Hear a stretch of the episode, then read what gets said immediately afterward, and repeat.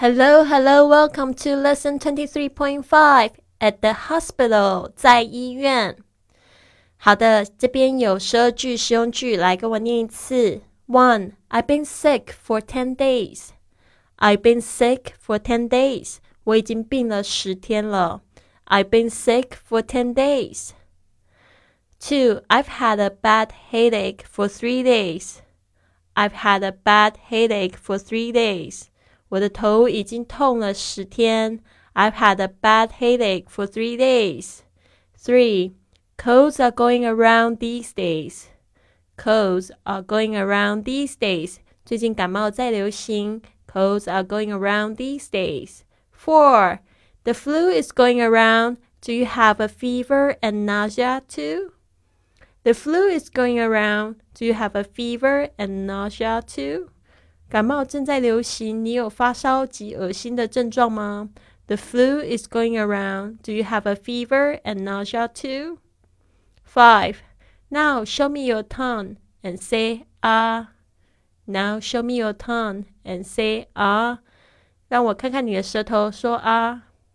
Now show me your tongue and say ah. Six. Let me feel your pulse. Let me feel your pulse. 我来量一下你的脉搏。Let me feel your pulse. Seven. The nurse will take your blood pressure. The nurse will take your blood pressure. 护士会帮你量血压。The nurse will take your blood pressure.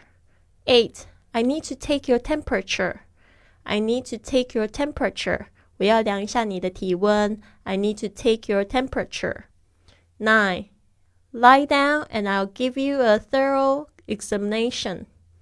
Lie down, I'll give you a thorough examination. 躺下来，我给你做全身检查。Lie down and I'll give you a thorough examination. 10. You better take an x-ray and find out what's wrong.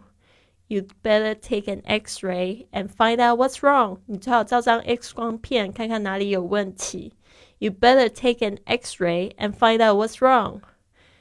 11. You'll take a blood test. You'll take a blood test. 你要去验血。You'll take a blood test. 12. I'll give you an injection. I'll give you an injection. 我给你打一针。I'll give you an injection.